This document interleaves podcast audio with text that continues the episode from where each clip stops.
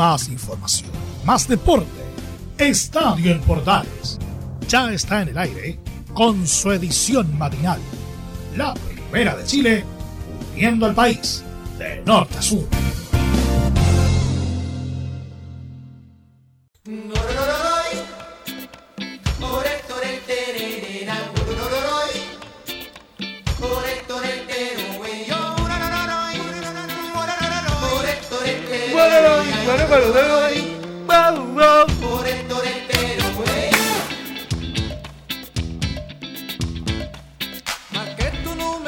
¿Cómo le va? Muy buenos días, bienvenido a una nueva edición de Estadio en Portales. Aquí estamos arrancando el día martes para entregarle toda la información deportiva de hoy martes 3 de mayo del 2022. Me falta cambiar la hoja del calendario todavía.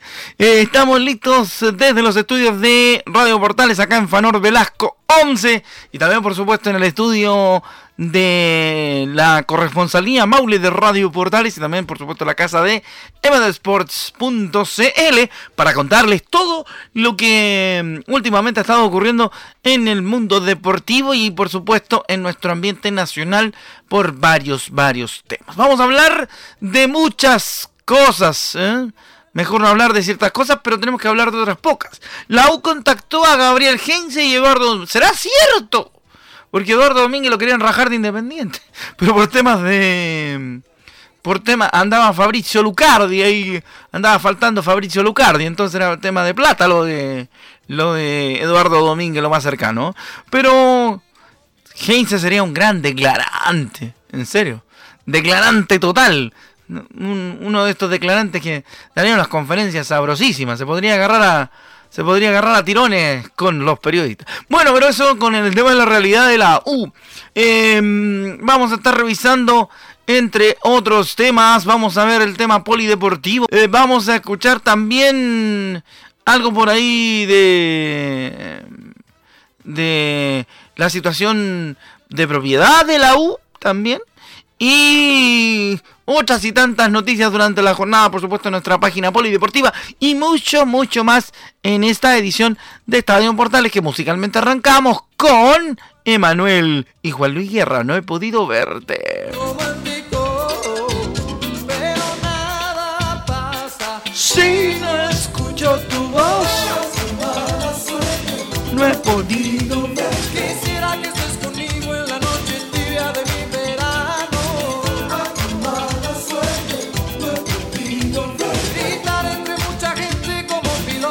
Si usted está con ataque de mala suerte y fue víctima de un accidente provocado por la negligencia de su empleador, le damos una solución, porque en reparación laboral lo ayudamos a conseguir la, indemnización que quizá merece.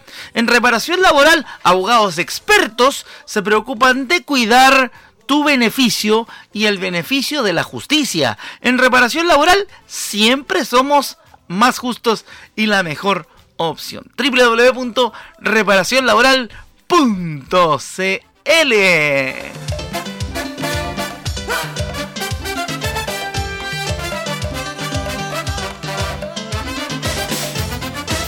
Y junto a Reparación Laboral y nuestros amigos de la red de medios unidos arrancamos esta edición de estadio en portales. Como decíamos recién en los titulares, hay varios candidatos Oye, oye, que está. Oye, oye, pero parece la mesa de teclado está llena de candidatos, lo de la U, viejo. Eh, sí, vamos a ver cuáles son los posibles candidatos para suceder a Santiago Escobar como DT en la U. Está el primero, eh, Pablo Vitamina Sánchez, el que quizá va un poquito más. Eh, más cercano, pero quien lleva la, batuta en, los candidatos posibles y está más cercano de, llegar a la banca azul es el profesor Martín Lazarte Arrospide, ¿eh? el ex técnico de La Roja, aunque dicen que el técnico uruguayo quiere tomarse un tiempo de descanso luego de, de el tortuoso camino a Qatar que no llegó a buen éxito, aunque estamos esperando el milagro que puede llegar desde el tema del ecuatoriano que en, el fondo es colombiano. El otro de los nombres es el actual técnico de Independiente, Eduardo Domínguez. ¿ah? Uno, uno, uno que suena, pero como, como que fuera parlante de karaoke, pero no se sabe si efectivamente se vendría por estos lados. Eduardo Domínguez. Sobre la opción de Gabriel Heinze, fíjese que estuve preguntando algunos, algunos amigos allá de los Andes, al otro lado de la cordillera, estuvimos consultando. No, eh, me dicen, a ver, voy a, decir, voy a decir lo que me dijeron textual. No sé si le convendría a la U porque es demasiado quilombero con los periodistas. No, pero es que suficientes quilombos han tenido en general en la U como para agregarle quilombo con los periodistas. Pero sería sabroso tener a Gabriel Heinze en las conferencias de prensa de la Universidad de Chile, ¿o no? Que bailaba sola hasta el amanecer. Seguimos con la milonga del marinero y el capitán de los Rodríguez, Calamaro y compañía limitada, poniéndole por supuesto sabor a esta mañana de día martes. ¿eh? Oye, em, seguimos con más noticias, nos vamos para el lado colocolino. Porque, ¿qué pasó en Colo Colo? Claro, vamos a saber al tiro lo que pasó en Colo Colo. Inmediatamente vamos a saber eh, lo, que, lo que sucede en el Albo. Pero antes de eso, antes de cerrar definitivamente la puerta con el tema de la U, vamos a, a ver qué ocurre, porque la propiedad de la U sigue dando que hablar. Sí. Em, oye, a mucha gente se le ha negado, Carolina Copo, la directora de Azul Azul, em, aseguró que se le ha negado constantemente que en la U existan representantes asociados a la propiedad de la concesionaria. Y yo digo, me rasco la cabeza y miro para arriba y digo, ah, ¡aló! claro, porque uno más o menos entiende que quizás sea feliz el que esté detrás, con, eh, con los inversores de Sartori y toda esa, esa majamama que han dicho que, que, tiene que ver con la U, pero que al final uno empieza a presuponer y uno empieza a investigar y, y las puertas que uno va abriendo indefectiblemente indefectiblemente le, empiezan a dar a dar de vuelta y vuelta la cabeza a uno y uno termina llegando a la conclusión de que puede que sea Felicevich el verdadero dueño de la U, pero eh, eso harina de otro costal y anoche lo tienen que haber hablado los muchachos de la, la Voz Azul y ustedes para saber toda la información de la U tiene ese programa los días lunes, así que no me voy a meter en camisa de once varas. Vamos con Carolina Copo, quien dice que se, se nos ha negado que existan representantes asociados a la propiedad de Azul Azul. Las críticas son, son variadas y en realidad yo creo que las circunstancias hicieron que, que, que, mi posición disidente, como tú dices, que, que, no es la primera vez que se manifiesta, em, lo que pasa es que ahora se hizo más pública, digamos, pero claro. tuvo, tuvo eco y, y coincidió con, con la posición de los directores designados por los Chapiras, que también desde hace un tiempo atrás están muy disconformes con, la gestión em, de Mike em, en el club. De hecho, por esa razón, precisamente prefirieron irse del directorio, retirarse del directorio. Y de hecho se fueron, renunciaron a, su calidad de directores, manteniendo por supuesto la propiedad eh, sobre las acciones, y esperaron hasta hasta esta oportunidad de la Junta Ordinaria Accionista para designar dos nuevos directores. Entonces, eh, las circunstancias hicieron que, que, se juntaran a lo menos cuatro directores con una opinión eh, muy crítica respecto de la gestión de Mike. Ahora, las mm. razones de, de esa crítica son variadas. Eh, desde, desde el estilo que yo he calificado como hermético, y que, que, yo considero que, es equivocado porque el hincha, millones de personas merecen estar informadas respecto a lo que pasa en el club. Yo creo que es una obligación del presidente de la U comunicar. Hasta decisiones que se han tomado en, en cuanto a la gestión deportiva principalmente, que respecto a las cuales no estábamos de acuerdo. Es muy bueno que haya gente como Carolina Copo con con la motivación y la iniciativa para salir a criticar cómo se están haciendo las cosas en Azul Azul. Porque uno a veces desde, lejos, un poquito desde la distancia, pero no de la ignorancia, eh, empieza a empieza a ver que ni siquiera los propios dirigentes de la U se encuentran conformes con lo que con lo que está haciendo la concesionaria. Entonces hay hay disidencias, hay divisiones, hay demarcaciones, hay pensamientos diferentes dentro de el sistema de los accionistas, de lo que piensan. Entonces eh, no deja de ser un tema interesante de analizar aquello. Entonces, cerrando la página de la U, es, eh, es bastante claro lo que, lo que sucede y lo que, lo que acontece con la espera de la información que tienen algunos accionistas de Azul Azul sobre el tema de la propiedad, que es bastante grave de analizar.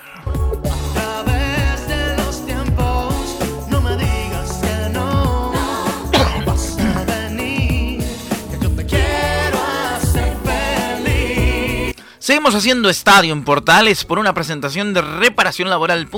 Si usted necesita asesoría para demandar a su empleador por diferentes motivos, obviamente hágalo con los mejores abogados del país, especialistas y expertos para apoyarlo, para acompañarlo en el momento tan difícil de tener que enfrentarse a quien fuera su empleador. Reparacionlaboral.cl resuelve sus dudas y lo apoya en el momento difícil de defender su posición ante una mala salida laboral.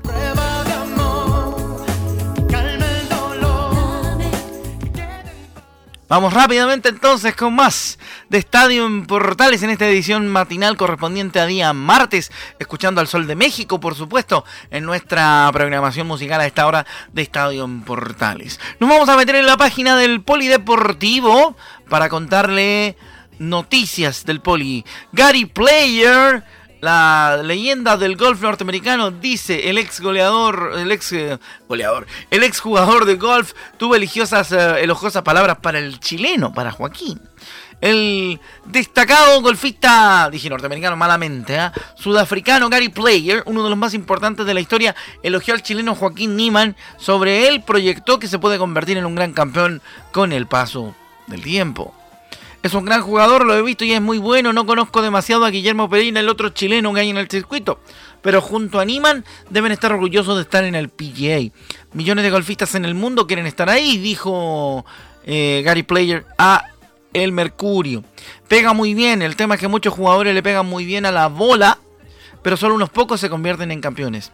Muchos golfistas creen que son muy buenos porque ganan un par de torneos, pero pocos llegan a destacarse más allá de la media, agregó el ex golfista.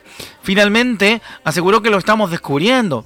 Creo que puede ganar un mayor y convertirse en un gran campeón. Me encantaría que Niman ganara un mayor, yo creo que tiene tiene pasta, tiene juego y tiene mecánica, por supuesto algo muy, algo muy importante en el golf eh, para llegar a ser incluso campeón, como dice Gary Player, de un Mayor.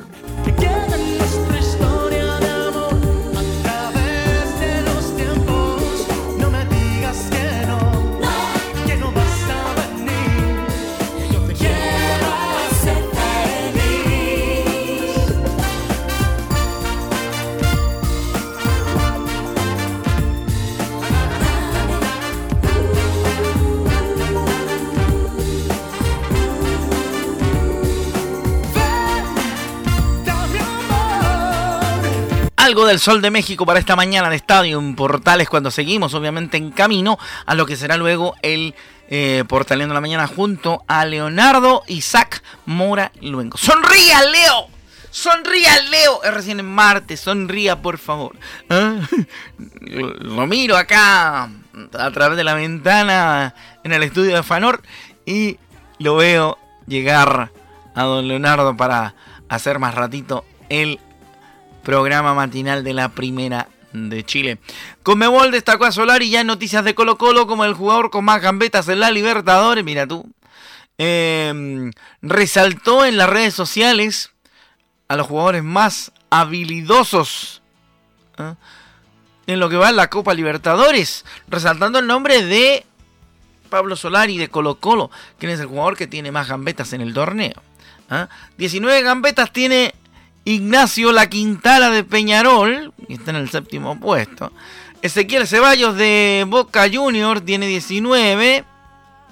Anderson Plata del Tolima 19 también. Moisés de Fortaleza tiene 25. ¿Mm?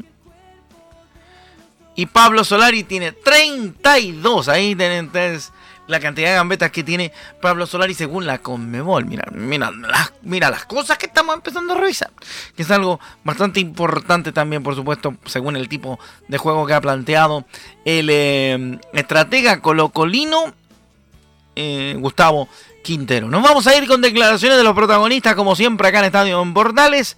Las declaraciones de los protagonistas son presentadas por reparación laboral, porque como reparación laboral tiene el mejor apoyo para las situaciones complicadas del post trabajo cuando te despiden injustificadamente, cuando te, te mandan a juicio de manera injustificada, Reparación Laboral te puede ayudar. Más información en la www.reparacionlaboral.cl presenta las declaraciones exactas de los protagonistas. Vamos con las declaraciones de Pablo Solari, que dice que estamos a gran nivel y podemos competir en cualquier, con cualquier equipo.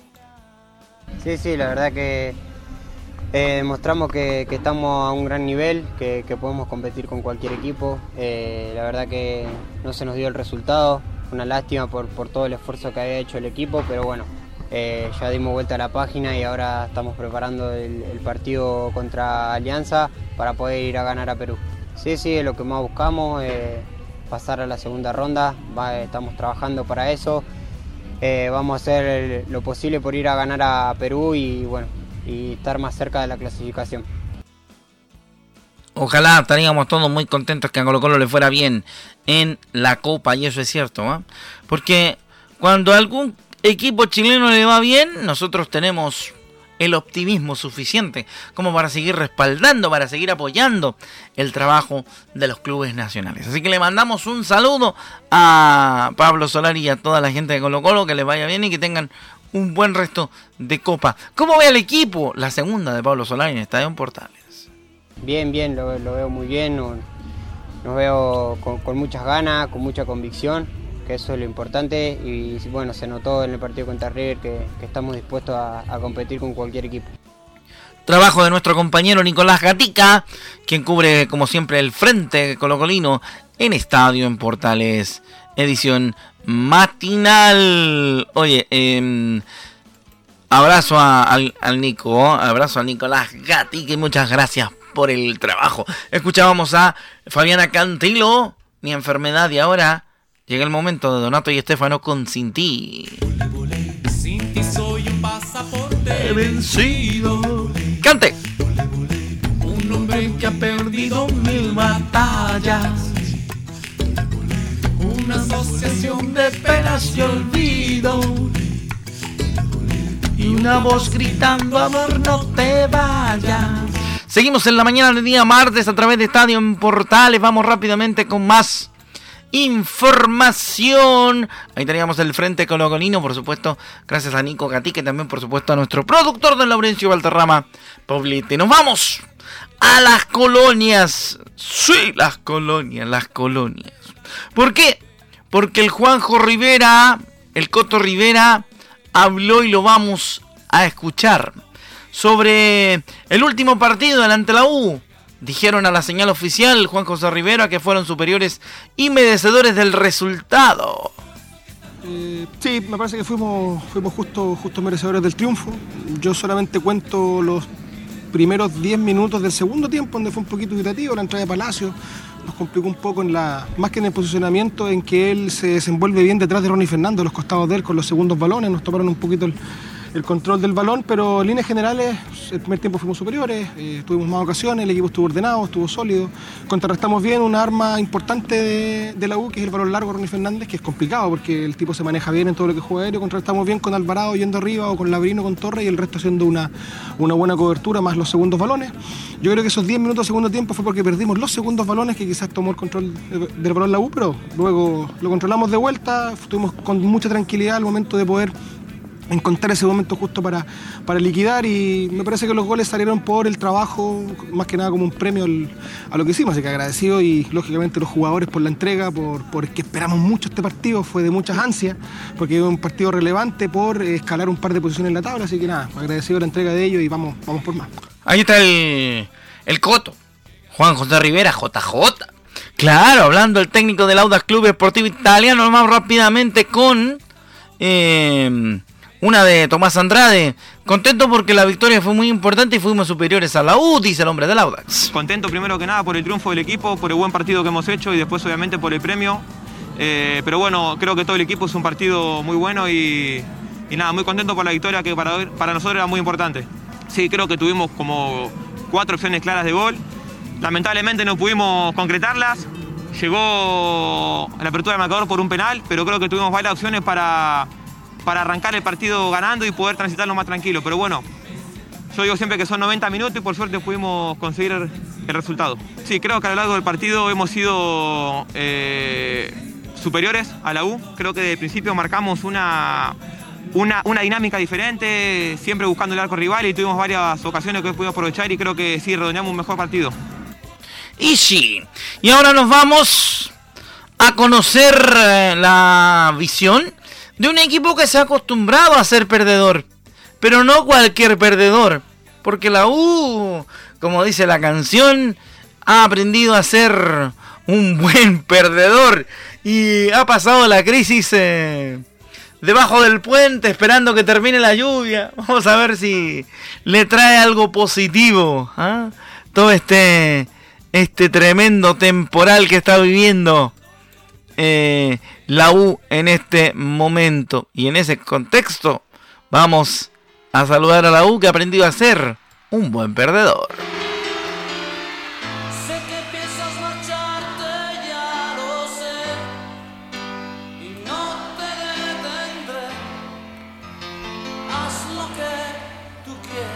Y es en el contexto de las declaraciones que uno puede seguir entendiendo que la U como que está empezando a, preocuparse de lo de abajo. Más de alguno por ahí está, está lanzado. Eh, salió a declarar Ronnie Fernández, y lo hizo a la señal oficial, porque según dice él, los primeros responsables de la situación de la U son los jugadores. Lo escuchamos en Estadio Portales. Eh, difícil, difícil dar una lectura clara porque, porque vamos decayendo un poco, vamos notando sin duda que, se nos vienen los partidos encima y no ganamos. Pero, pero independiente de todo estoy acá porque siento que lo único responsable, los primeros responsables somos nosotros. Tenemos que seguir adelante y independiente de las críticas que sabemos que, son justificadas, eh, depende más de nosotros que de cualquier otro. Tenemos que nosotros levantar, nosotros ver cómo, cómo sacar esto adelante y y hasta el final, hasta el final, porque no nos queda otro. que es una realidad, una realidad. Yo creo que sacarnos esa presión de encima no es bueno. Eh, es mejor entender que, que nos estamos pasando por un buen momento. Pero partidos como los de hoy creo que hay que evitarlo en el sentido de no ir perdiendo jugadores. Somos un plantel que, que necesitamos de todo, necesitamos de la competencia de todo y, en ese sentido tenemos que, ser más responsables y, entender que, que necesitamos de, de cada uno de nosotros. Bueno, ahí está Ronnie en un equipo que, como decimos y lo, reforzamos con, la música, ha aprendido a ser un buen perdedor.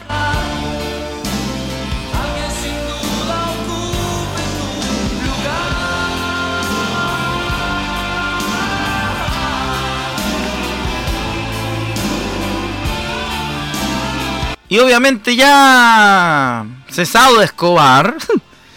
y arrancada la era del interinato que no quería nadie, pero que al final la U termina cediendo. Em, ya no hablamos más de la Universidad de Chile, sino después nos dicen que, le vamos a terminar pegando con un palo. Pero eh, nos vamos a ir rápidamente con otra información deportiva, por supuesto. Oye, em, nos metemos en el poli de nuevo y con esto nos vamos, con esto nos retiramos, por supuesto. Eh, la World Surf League aterriza en el norte con presencia de Manuel Selman. ¿Mm? Pero, ah, no, perdón, discúlpenme, esta no. Eh, vamos con una que es eh, fundamental para la Liga Nacional de Básquetbol. Porque el histórico Miguel Ureta no seguirá siendo, el mono no seguirá siendo el técnico de, de la UC de baloncesto. Esta sí que, esta sí que es fuerte. Uno que sigue siempre la. Siempre la. La liga. Tanto la Liga 1 como la Liga 2. Que nos toca transmitir a través de Medesport. Eh, conoce al mono. Eh, yo pensé que el mono iba a estar de técnico de la Católica por los siglos de los siglos. Pero el mono no sigue siendo técnico de la Católica. Vamos a ver qué pasa con el cuadro de que hacía de local. Yo me acuerdo cuando hacía de local de Santa Rosa de las Condes. De, de viejo ya. Em, así que ahí hay una nota, ahí hay una nota que que seguramente profundizaremos en algún otro estadio AM eh, esperamos con declaraciones del propio Mono Ureta más adelante, eh, explicándonos por qué deja la Universidad Católica. Ya nos tenemos que ir porque el tiempo nos apremia. Está Leonardo Mora listo para hacer el Estadio Portales edición matinal. Bueno, y nos despedimos con la mejor de las ondas para que tengan una buena jornada y que, por supuesto, se alisten porque en el lugar eh, más impensado se puede encontrar gente maravillosa. Chao, que le vaya muy bien, que tenga muy buen día. Se cuida, páselo bien, un abrazo y nos encontramos en otro Estadio en Portales durante la semana. Chao. Miércoles 7 de octubre del 92. Y me pregunto si es la soledad o la necesidad de comunicación o juego lo que provoca tal situación y leo. Más información, más deporte. Esto fue Estadio en Portales, con su edición matinal. La primera de Chile, viendo al país de norte a sur.